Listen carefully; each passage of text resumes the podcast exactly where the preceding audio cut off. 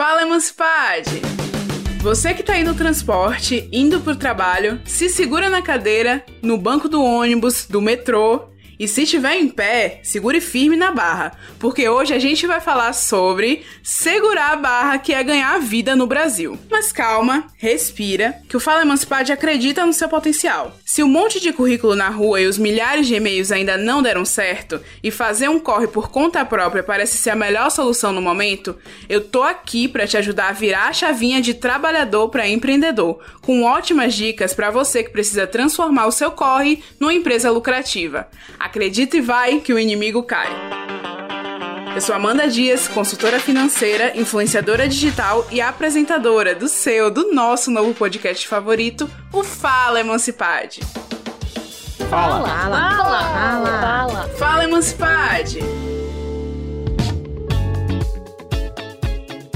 E o episódio de hoje é sobre o MEI, microempreendedor individual. Com o MEI você abre um CNPJ, transforma o seu corre na sua empresa e faz a sua própria grana, ao invés de ficar apenas na esperança de que um daqueles milhares de currículos seja respondido. Porque pense comigo, há uns 15 anos atrás era assim: você tinha um processo seletivo, a proposta salarial, assinava a carteira no RH e logo depois começava a trabalhar. Mas o ano é 2021. Muita coisa mudou nesse Brasil. Tipo, muita coisa mesmo. Vixe, foi a mudança.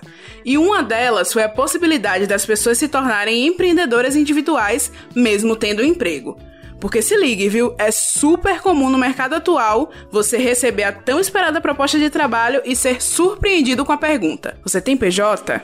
Você tem MEI? E aí? O que é PJ? MEI o quê? Mas e a carteira de trabalho? Pronto, já pode soltar a barra agora, respira, que você está ouvindo o Fala Emancipade, que está aqui justamente para te explicar tudo o que você precisa saber sobre isso. Então, o que é PJ? Bom, PJ significa pessoa jurídica. Você nasce uma pessoa física e para se transformar em uma pessoa jurídica, você irá precisar de um CNPJ, que é tipo um CPF, só que para empresas. Aqui no Brasil, para facilitar a vida de quem dá os seus corres por aí, a gente tem o MEI, que foi criado em 2008 para os trabalhadores informais ficarem dentro da lei e terem acesso facilitado a algumas seguranças, como aposentadoria, por exemplo. Isso com carga de imposto bem reduzida, ou seja, em tese é só alegria. No MEI você terá acesso a um APJ, mas com condições especiais. Abrir o MEI é gratuito e os impostos são unificados. Ou seja, ao invés de pagar PIS, COFINS, IPI, CSLL e todos esses impostos, você paga apenas um boleto mensal no valor de 55 reais. E esse pagamento garante acesso a diversos benefícios que uma PJ comum não tem: aposentadoria, auxílio doença ou invalidez, salário maternidade, e você também pode contratar um empregado pagando a ele um salário mínimo ou piso da categoria. O que já não te deixa tão individual assim, né? Mas, como tudo na vida, o MEI tem desvantagens. A primeira é que você tem um limite de faturamento e você não pode ter participação em nenhuma outra empresa. Ah, e antes de conseguir os benefícios, você tem que ter contribuído durante um período de 10 a 12 meses. Mesmo assim, uma coisa é certa: o MEI tem garantido trampo para muita gente.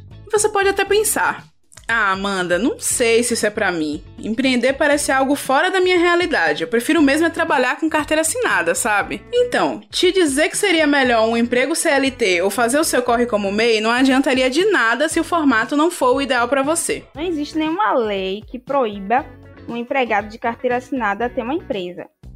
Mas isso depende da, do contrato trabalhista estabelecido. Então, tem empresas que determinam em contrato se o funcionário ele pode ou não ter uma participação em outras empresas. Só existe uma observação. Se a pessoa ela for dispensada do emprego de carteira assinada, ela não vai ter acesso ao seguro-desemprego. O governo ele entende que você está desempregado, mas você tem o MEI, é a sua fonte de renda. Não tem fórmula mágica. E se eu encontrar essa fórmula, eu juro que eu conto para vocês no próximo programa ou vocês vão me ver nos anúncios do YouTube vendendo esse método infalível. Já pensou? O caso é avaliar mesmo os prós e os contras e estar preparado para largar a barra da falta de um emprego e segurar uma outra barra, que é ter um MEI, e ainda assim aproveitar a viagem. Como você já deve ter percebido, eu não tô aqui sozinha. Me acompanhando na viagem de hoje temos Laísa Guzmão, consultora financeira, pós-graduada em contabilidade, gestão tributária e auditoria, dona do seu próprio negócio e especialista em micro e pequenas empresas. Oi, Laísa, tudo bem? Tudo bem, com você, Amanda? Estamos bem, estamos caminhando. Vamos bater um papo bem legal e você vai me contar um monte de coisas sobre a área tributária, porque assim, confesso que tem muita diferença entre a área de finanças pessoais e a área tributária e tem muito microempreendedor que se pega nessa de dividir as finanças pessoais com as finanças do negócio. Dá uma dica pra gente. Com certeza, Amanda, as pessoas elas realmente se passam, né, nesse quesito de divisão, entendem que é tudo, finanças é tudo uma coisa só, une as questões da empresa com as questões pessoais, não separa a conta, não separa as despesas, através de uma anotação, através de um aplicativo, através de uma planilha, e aí acaba criando realmente uma desorganização financeira. É super comum a gente encontrar isso. É Sim, é surreal. é muito comum. Nossa, esse é o principal problema que eu encontro quando eu vou trabalhar com algum empreendedor, microempreendedor, é sempre essa dúvida: como eu divido as finanças pessoais das finanças do negócio? E para quem é MEI, Laísa, você pode falar melhor que eu. Para quem é MEI, como ele é microempreendedor individual, fica algo assim muito, né, focado na pessoa. Então ela acha que o dinheiro é dela e acabou, não precisa ter essa organização toda. É, me fala assim, como é a diferença? Porque assim, o microempreendedor individual, ele é a cabeça do negócio, né? Só que ele tem um CNPJ. Como é que faz para dividir as finanças nesse caso? Bom, nesse caso é muito interessante começar pela conta, né? É interessante você separar a conta de pessoa jurídica e de pessoa física. Já que tem um CNPJ, já que você tem uma estrutura, o que, o que é interessante é o MEI, ele se tratar como uma empresa grande. Né? Você precisa se reconhecer como uma empresa grande, por menor que seja. Então, eu preciso estruturar processos e dividir. Né? Então, minhas finanças eu tenho que separar o que é da minha empresa, eu tenho que estruturar um salário para mim. Eu não posso simplesmente pegar tudo da minha empresa, colocar numa conta só e utilizar. É muito importante você criar esse salário, estipular um dia para você retirar esse valor. Não, to, não é todo dia do mês que você vai ficar retirando tudo isso é uma maneira de controle, né? Para você melhor administrar o seu negócio. Então é muito importante. Eu, eu já vi isso, eu, eu tenho clientes assim que já chegaram assim para mim que não anotavam nada, que não tinham nem noção de quanto faturava. Então quando você vai ver e a pessoa, olha, eu quero te agradecer porque hoje eu sei quanto eu faturei. Simplesmente pelo fato de colocar numa planilha e visualizar quanto foi que faturou. Até essa dimensão mesmo de visualização, as pessoas elas se passam né? E aí não tem noção nem do que ganha, nem do que gasta, porque vai vivendo sem nenhum tipo de controle. Então é muito importante estabelecer essas, essas diretrizes. Exatamente. Assim, eu vou ser bem sincera. Eu, como eu te falei, né? Eu me formei, estagiei e depois eu já parti pro MEI. Até rima, assim, não teve um momento que eu passei pela CLT, então foi direto pro MEI. No início, eu te confesso que eu não tinha muito essa organização financeira, até porque eu não era consultora financeira, eu era jornalista, estava começando. E eu, eu também pensava assim: como o MEI era uma categoria muito nova, eu achava que, ah, tudo bem, eu vou pegar. Eu já tinha até uma conta, né, do MEI, então eu tinha uma conta PJ, mas ainda não tinha essa divisão. Então, quando é a primeira vez que eu fiz essa divisão, foi bem legal até para saber quais são os meus custos, quais são os meus gastos e conseguir enxergar o quanto assim o meu negócio tá faturando, tá evoluindo. É bem interessante. Agora sim, já que você tocou nesse ponto, eu queria te fazer uma pergunta bem legal, porque muita gente começa pelo MEI assim como eu, tem que fazer o MEI para trabalhar. E aí como é que faz para a pessoa saber que ela não tá pagando para trabalhar? Porque no contrato do MEI ele não tem auxílio refeição, ele não tem auxílio transporte. Como é que a pessoa faz para saber que ela não tá é, pagando para trabalhar ou só trocando dinheiro para ela ter certeza que vai faturar? Bom, essa pergunta é muito interessante porque é muito importante a pessoa é, que está lá como microempreendedor, ela repassar para o consumidor final aquilo que ela está tendo como despesa. Né? Então, se você presta um serviço e para chegar ao seu cliente você precisa utilizar um transporte, cobre a visita. É extremamente importante embutir né, o seu preço na, é, na despesa. Né? Então, assim, se aquela despesa ela está te afetando, você tem que embutir no preço do seu cliente. O tempo que você leva para fazer determinada atividade, o grau de dificuldade, tudo isso você tem que levar em consideração quando vai estipular seu preço. Então, o que, que acontece? Muitas vezes as pessoas não fazem o cálculo das despesas e aí elas não conseguem ter uma noção de quanto cobrar, ou então de, ah, eu tô, tô pagando para trabalhar, justamente porque ela não está repassando para o consumidor final. E aí vamos supor uma pessoa que ela venda comida delivery, né? É importante considerar não só os gastos com a alimentação, mas também com gás, com as embalagens, com a entrega, com, com tudo que é ligado né, ao negócio. Então é muito importante e que eu instruo meus clientes é repasse para o consumidor final para você não ter prejuízo, porque a gente tem que ter essa esse controle, porque senão não vai valer a pena. Se eu não repassar, eu vou estar realmente pagando para trabalhar. Muito legal. É, são duas coisas principais, né? Primeiro, ter uma noção muito alta dos seus custos, então saber de tudo, até assim, o botijão de gás é do seu negócio, muitas vezes, né? Como o MEI, você faz ali um bolo, uma comida para vender. É o botijão do seu negócio, mas também é o da sua casa. Então, saber os custos é, é, às vezes é um desafio por conta disso, né? A eletricidade é da geladeira que vai armazenar o seu produto ou do freezer, mas também é a eletricidade que você toma banho, assiste TV e acende a luz da sua casa. Então, como saber assim é, exatamente como monitorar esses custos para poder ter uma noção real de quanto está gastando? Pronto, na verdade é feito um cálculo de rateio. É muito importante você estabelecer as horas que você utiliza aquele determinado, vamos supor, gás. Então, se você usa é, X horas, aquele gás todos os dias, de 8 às 18 ou de 8 às 10, você usa aquele gás, você vai fazer um rateio e vai ver durante o mês quanto tempo dura esse gás. Então a gente faz esse cálculo justamente para ter uma noção, porque você no resto do tempo você usa para sua casa. Então é muito importante horas. Quantas horas? Quando você vai lá olhar também a conta de energia, tem um quilowatts por hora. Então a gente vai analisar a conta de luz direitinho para a gente poder fazer o cálculo de rateio e aí tem uma noção exata de quanto é que está sendo essa despesa. Exatamente, é bom lembrar, né, que o rateio é a divisão.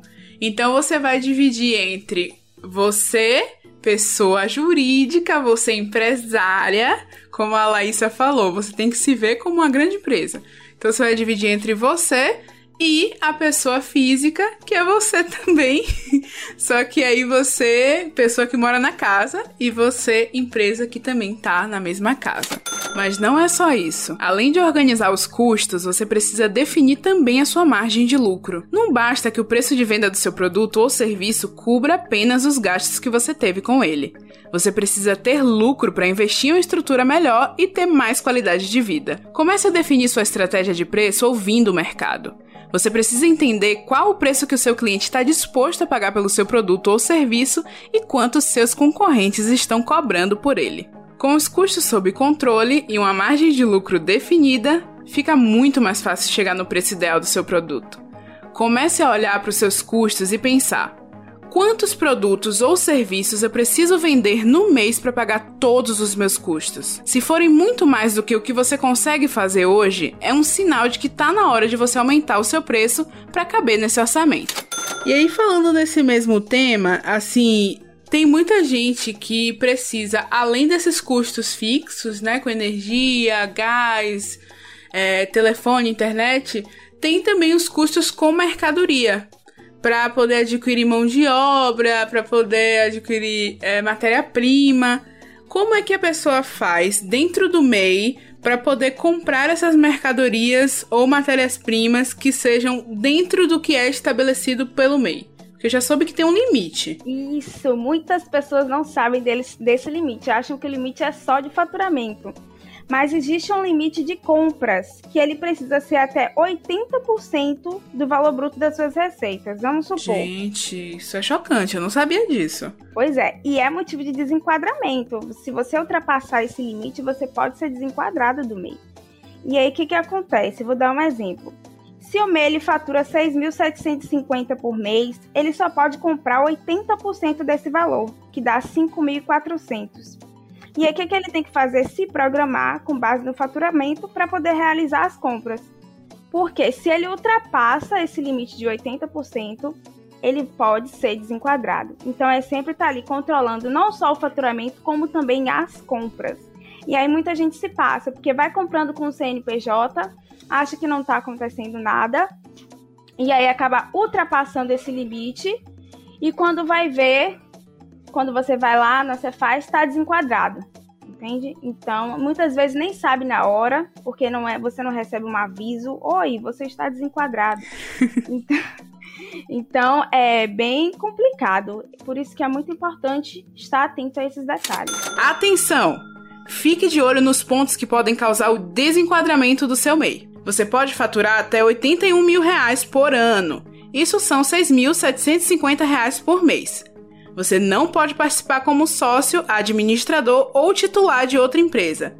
E pode contratar no máximo um empregado. Além disso, você não pode exercer uma das atividades econômicas que não são permitidas para a MEI. Consulte a prefeitura do seu município para saber se sua atividade pode ser exercida na região em que você vai atuar.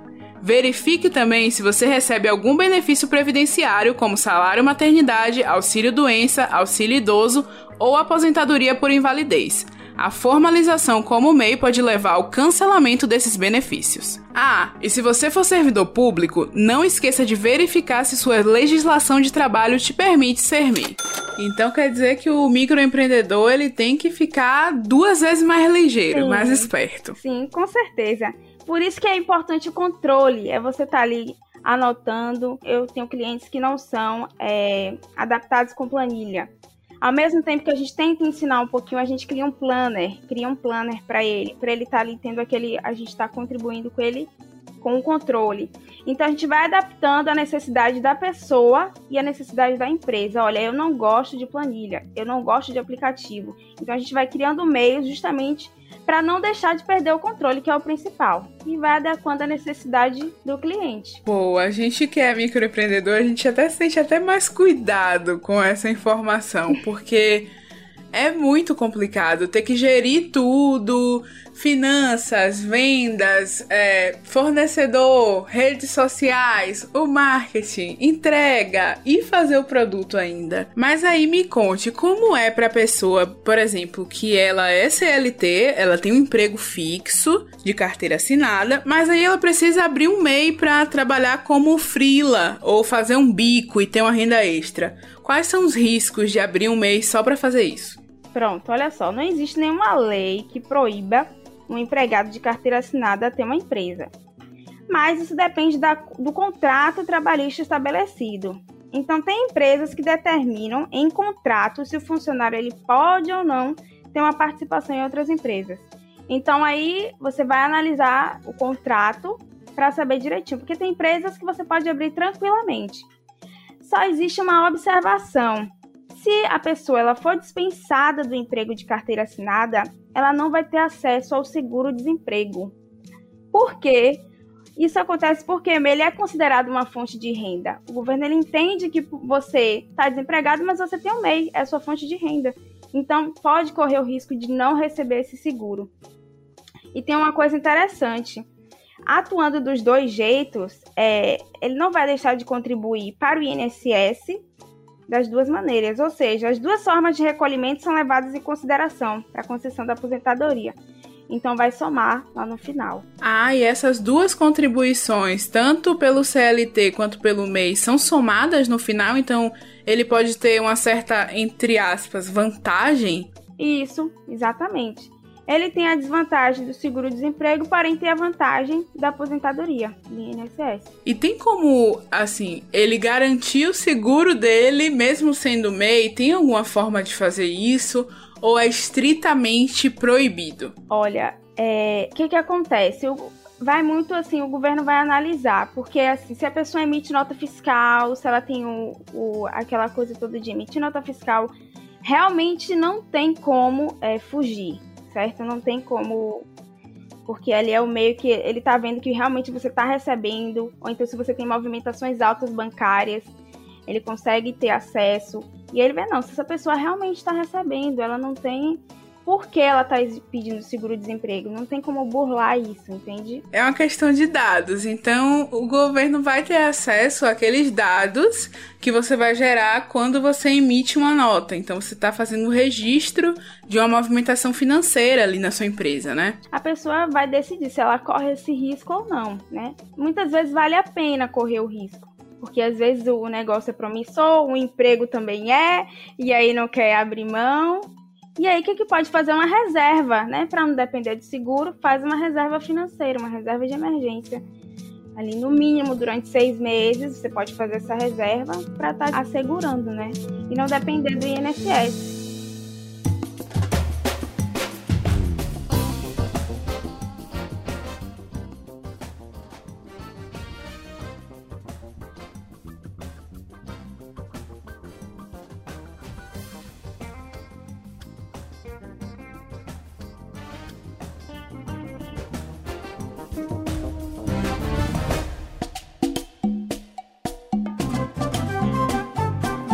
Se eu sou um pequeno comerciante e eu abri um MEI, e aí beleza, meu negócio tá crescendo, eu tô faturando, eu tô prosperando, quando é que eu devo começar a pensar em outra forma para minha empresa? Em desenquadrar do MEI? Como é que eu posso ser desenquadrado, né? Quais são os critérios para desenquadrar do MEI? E quando é que eu tenho que começar a pensar que talvez eu preciso dar uma evoluída, sair do MEI e ir para o PJ? Primeiro, eu vou conceituar só faturamento anual, né? Que nada mais é do que o somatório de todas as vendas realizadas de, ou de todos os serviços prestados sem a dedução de despesa nenhuma. Então é aquele faturamento bruto. Vamos lá.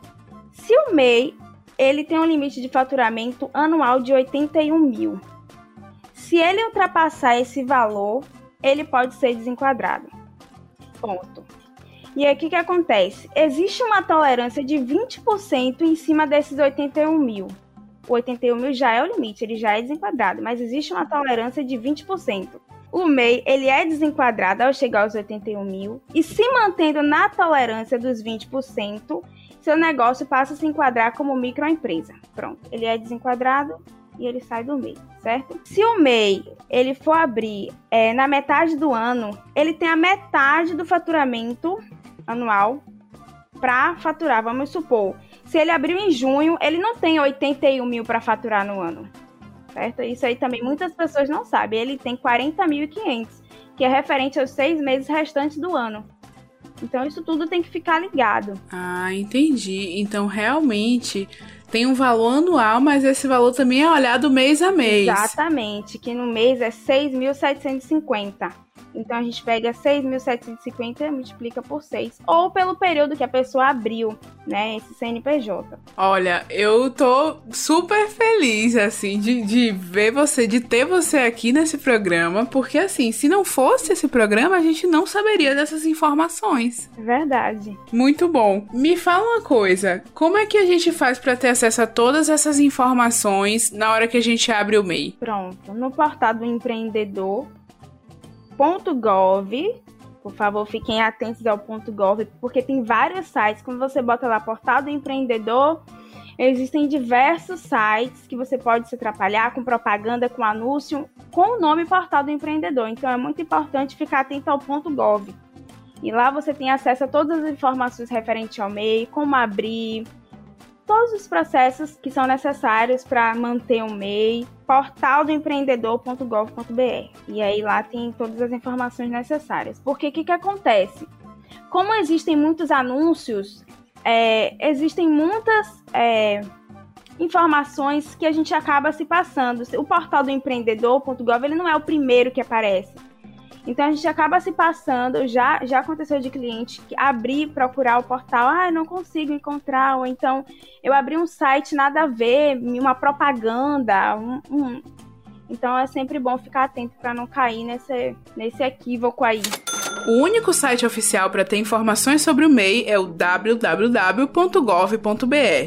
Na seção Empresas e Negócios, você vai clicar na opção Empreendedor, depois em Quero Ser MEI ou Já Sou MEI, caso você já seja. É lá que você encontra o serviço de emissão das guias que você paga todo mês para fazer a sua declaração anual de faturamento. Lá também tem perguntas e respostas, quais as ocupações permitidas, o que é ser MEI e todas as orientações, além dos direitos e obrigações do microempreendedor individual.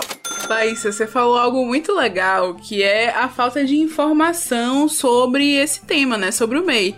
A gente clica, digita MEI e aparece milhares de resultados e não necessariamente são os sites oficiais.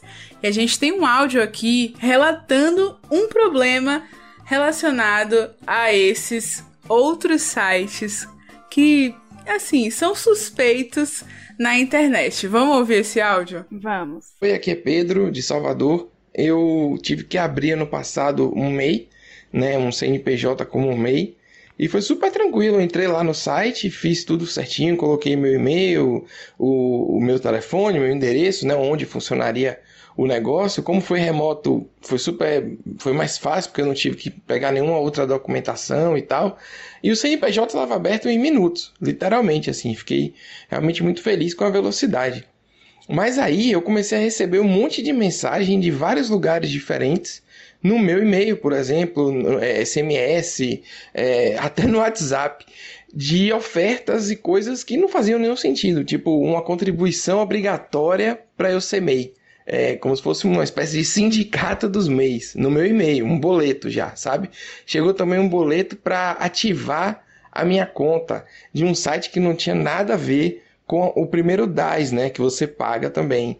Então era um negócio muito bem elaborado que quase me enganou. Recebi no WhatsApp várias propostas de empréstimo e também de supostas é, escritórios de advocacia falando que podia me ajudar a tirar o melhor do meu negócio e garantir empréstimos com valores menores ou limpar meu nome caso estivesse sujo, ou seja, ele lugares que estavam atirando para todos os lados, assim, né? Vai que em uma dessas coisas eu me enquadrava e eu só ignorei essas propostas meio malucas que surgiram no meu telefone e muito SMS também falando sobre é, dívidas eventualmente assim que poderia ter já no meu CNPJ e no, seu, no CPF e, e, e propondo empréstimo mais do que tudo. Mas assim, isso tudo tinha cara de esquema. O que me deixou com muito medo mesmo é, é, a dificuldade que a gente tem de ver, às vezes, um boleto que é falso e vem logo em seguida, sabe? Tipo, você preenche o cadastro e tá logo ali. E me preocupa muito, porque nossos dados, né? A gente está fazendo um negócio no governo, muda o site, a gente não sabe agora onde vai emitir o boleto, a via de forma correta. Então eu queria deixar meu depoimento nessa minha empreitada. Eu uso o aplicativo do, do DAS, o aplicativo oficial que eu baixei no meu celular e acompanho tudo por lá e não confio em nenhum outro lugar, inclusive. Muito sério, né, Laísa? É muito Nossa, complicado. eu me vi aí na experiência do Pedro. Inclusive, Pedro, obrigada por mandar esse áudio. A gente precisa falar a verdade. O empreendedor, ele tá cansado. Ele tá cansado, Laísa, porque ele tem que lidar com fornecedor, com estoque, com venda, com tudo que eu falei, com tudo que você falou, planilha, custos e tal. E ainda tem que ficar mega atento para esse tipo de golpe que acontece na internet. Eu também já quase fui vítima disso, assim. São boletos que chegam diretamente no seu e-mail. Então você ali buscando essa facilidade de, nossa, o DAS mandou um e-mail para mim, que perfeito, vou lá, vou lá e pago, né? Mas nem sempre é o boleto verdadeiro. Como é que a gente faz para diferenciar? Pronto, é muito importante. Ele falou ali que entrou num site, né? É muito importante a gente analisar o gov.br. Então, portal do empreendedor, do empreendedor.gov.br, porque nenhum site fake tem essa parte. Então é muito importante analisar isso. Agora imagine a pessoa que vai abrir um mês e se depara com uma situação dessa. Pior que é comum, porque não tá lá no início né? Então você tem que ver direitinho qual é o site do portal. E aí, é... quero agradecer a Pedro também pelo áudio dele, né? Porque é um alerta, né? Você tem que ficar realmente. Até nisso a gente tem que ficar ligado. Porque a partir do momento que você abre um CNPJ, os dados da sua empresa eles se tornam públicos. Mas se ele faz isso em um site que é de uma referência duvidosa, ele tem que ficar duplamente, né? Que na verdade na hora ele não percebeu. Mas esse site provavelmente poderia ter divulgado mais ainda, disseminado as informações dele. Porque o que, que acontece? No geral, as informações ficam disponíveis para qualquer pessoa ver da empresa. Mas, para ele ter recebido essa gama de informações assim massa, sabe? Não, não foi necessariamente dessas informações que são divulgadas, e sim de algo específico que, por não saber, ele tenha colocado as informações dele. Né? Então, isso é muito. Tem que ter muito cuidado também. Quais informações colocar quando vem perguntar de faturamento, né? Pedir dados. Né? Se a sua empresa tem um WhatsApp, que é muito comum também, cuidado para não passar nenhum código de WhatsApp. Tudo, eu já recebi uma ligação, inclusive, né, com o WhatsApp da empresa. Uma pessoa me ligou e ela disse que queria é, que queria marcar uma entrevista comigo e que eu precisava enviar o código que eu tinha enviado, que ela tinha me enviado no celular. Sim, isso já aconteceu comigo também. Gente, e aí eu falei assim, olha, o código que eu tô recebendo aqui não é o código, não é nenhum outro código, é um código do WhatsApp. Ele não. Esse código não é do WhatsApp, é um código para a gente ter acesso, para a gente te cadastrar aqui suas informações. Eu falei, olha, eu não vou te passar porque e a pessoa insistindo, né, me tentando, se eu não soubesse, eu daria, tentando me convencer, né, que ali não era um código de WhatsApp, sendo que estava escrito. Então, assim, com o número da empresa. Então, muitas vezes, a gente acaba se passando. Se a gente não tá alerta, até nisso, a gente se passa. Então, tem que estar tá alerta por todos os lados, não só pelo faturamento, até mesmo essas questões de golpe, que as pessoas não perdem uma oportunidade. Né? Então, analisar direitinho onde é que coloca os dados, muito importante, os sites que entra, as informações que coloca, porque as pessoas andam perguntando sobre a sua empresa, e prestar atenção ao gov.br, que essa é a chave. Assim, eu não quero implantar aquela pulguinha literalmente na orelha dos nossos ouvintes. Mas isso também já aconteceu comigo e foi aterrorizante, porque eles falaram coisas muito específicas, assim. A gente tá te ligando para você participar do programa da Fátima Bernardes. Eu falei, meu Deus, eu quero! Meu momento chegou! A gente tá te ligando por conta do seu trabalho com a educação financeira. E eu fiquei, gente, é isso aí, sou eu mesmo. E aí eu quase vou lá e dou todos os meus dados, achando que realmente era da produção, né? Só que me deu um estalo e até pela minha lentidão de processar as informações, eu acabei não dando e me livrei desse golpe. É bem complicado, a gente precisa ficar alerta. Teve até um vazamento de dados, né? E tá tendo muitos problemas aqui com essa questão do Pix é, mas é isso, tentar ao máximo focar no site oficial.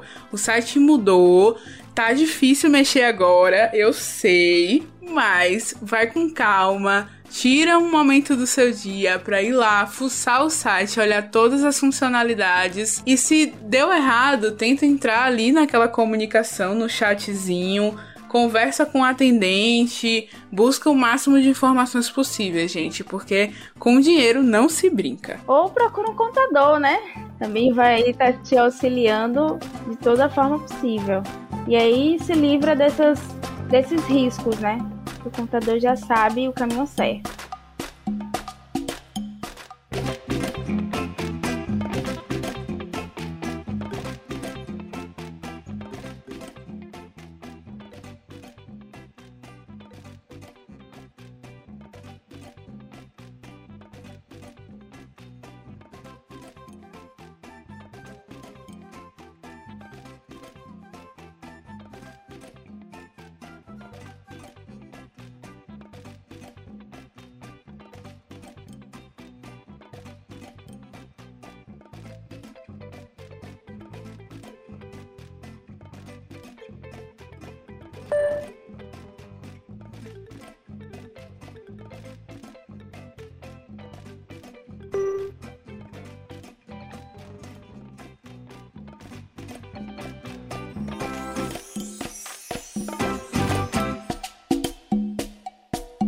Agora uma fofoca. Conta pra gente, qual foi o caso, assim, na sua trajetória profissional?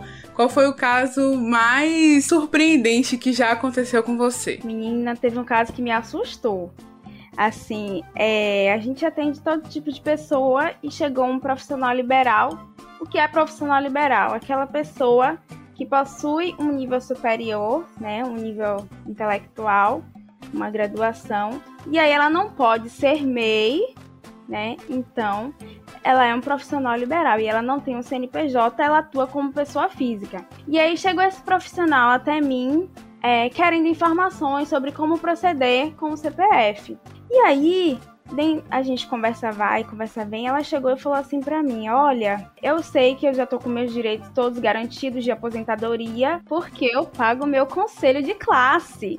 Então, eu tenho tudo garantido, né?" Aí eu gelei assim, aí minha sócia a gente gelou. Onde foi que você ouviu isso assim? Ela não, porque eu sei, né? Ninguém me falou, mas eu sei que porque eu pago esse conselho eu tenho, eu tenho todos os meus direitos garantidos.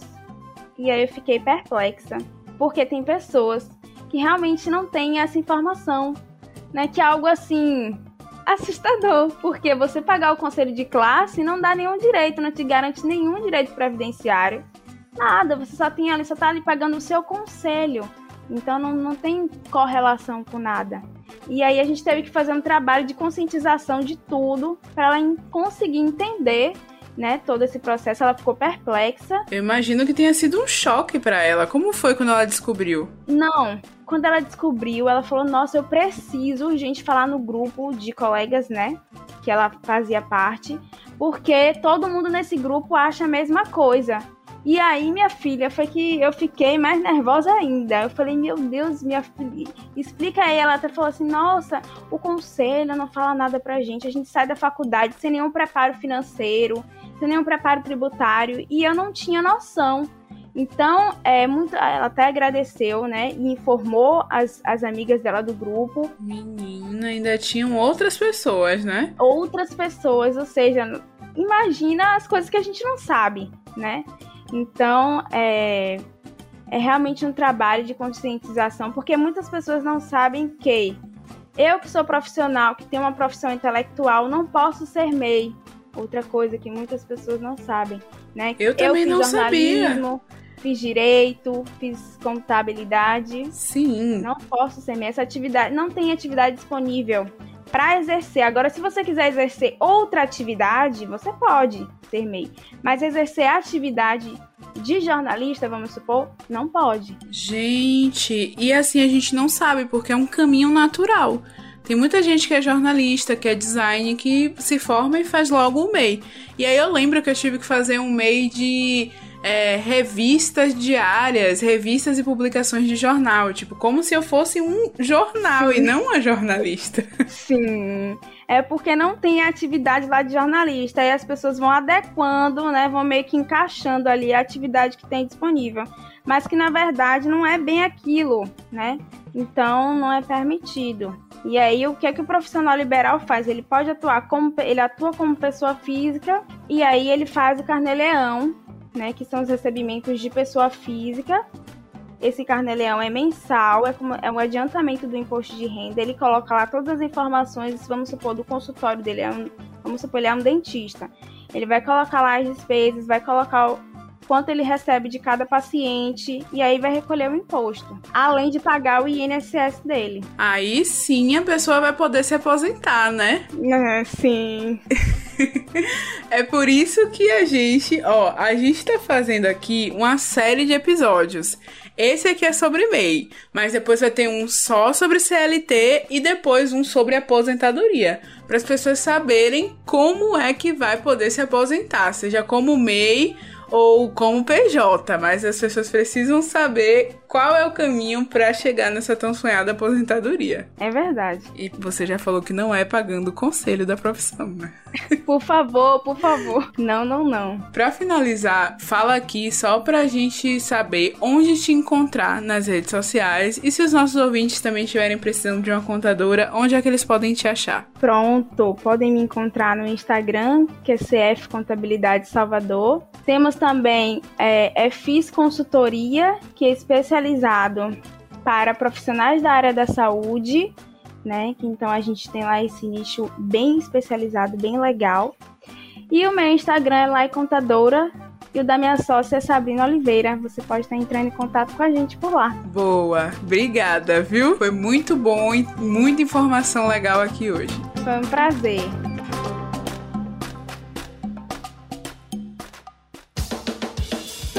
Rapaz, vários tapas na cara hoje, hein? Mas todos necessários. Olha, Laísa salvou as nossas vidas nessa conversa de hoje. Ficou claro que ter controle de todos os custos é fundamental, até para saber quanto de dinheiro a gente está ganhando, né? Seja na base da planilha ou do caderninho, registro e organização é vida, minha gente. Cobrar bem pelo seu trabalho também é fundamental. Porque pense aí, velho. Se você não colocar um preço justo, você vai estar tá pagando para trabalhar. E assim o seu negócio nunca vai para frente. Você vai sempre trabalhar muito, ganhar pouco e nunca vai ter grana sobrando para fazer aquela reserva, realizar os seus sonhos ou crescer o seu negócio. Precificar é um processo e ele precisa de execução, análise, monitoramento e correção. E o que a gente fez aqui foi apenas acender uma lanterna para clarear o seu caminho e te ajudar a dar o primeiro passo. Simbora?